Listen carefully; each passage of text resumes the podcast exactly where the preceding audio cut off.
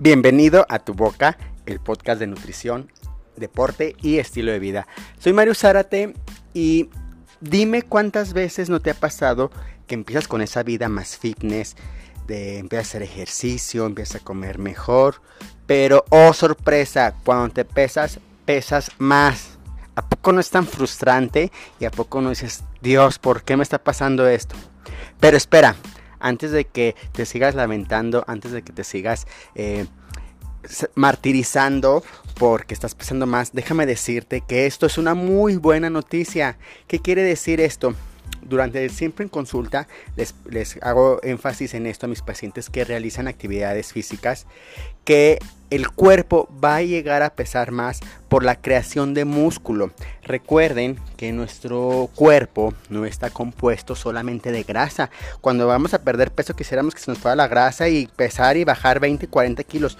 Nuestro cuerpo tiene varios componentes que incluyen grasa, agua, eh, hueso, músculo. Entonces no todo es grasa.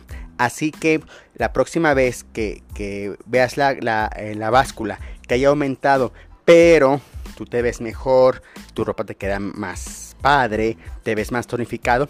Eso es lo mejor que te puede pasar en consulta o en tu proceso de pérdida de, grasa corporal o de recomposición corporal. Esto significa que has perdido grasa que has, y que has ganado masa muscular. Recuerda que eh, una porción de un gramo de, perdón, en volumen, este, en cantidad, eh, pesa más un músculo que la grasa. Entonces, ten en cuenta estas situaciones y que te enfócate en pérdida de grasa y quítate de la idea que ganar o bajar de peso es bueno o es malo. Dice por ahí un profesor que la mejor, la mejor eh, estándar o la mejor forma de saber que vamos en progreso es el espejo. El espejo nunca miente, entonces el que nos va a decir, te estás viendo bien, te estás viendo mal. Hay muchos, hay muchos factores que pueden hacer que tú aumentes de peso.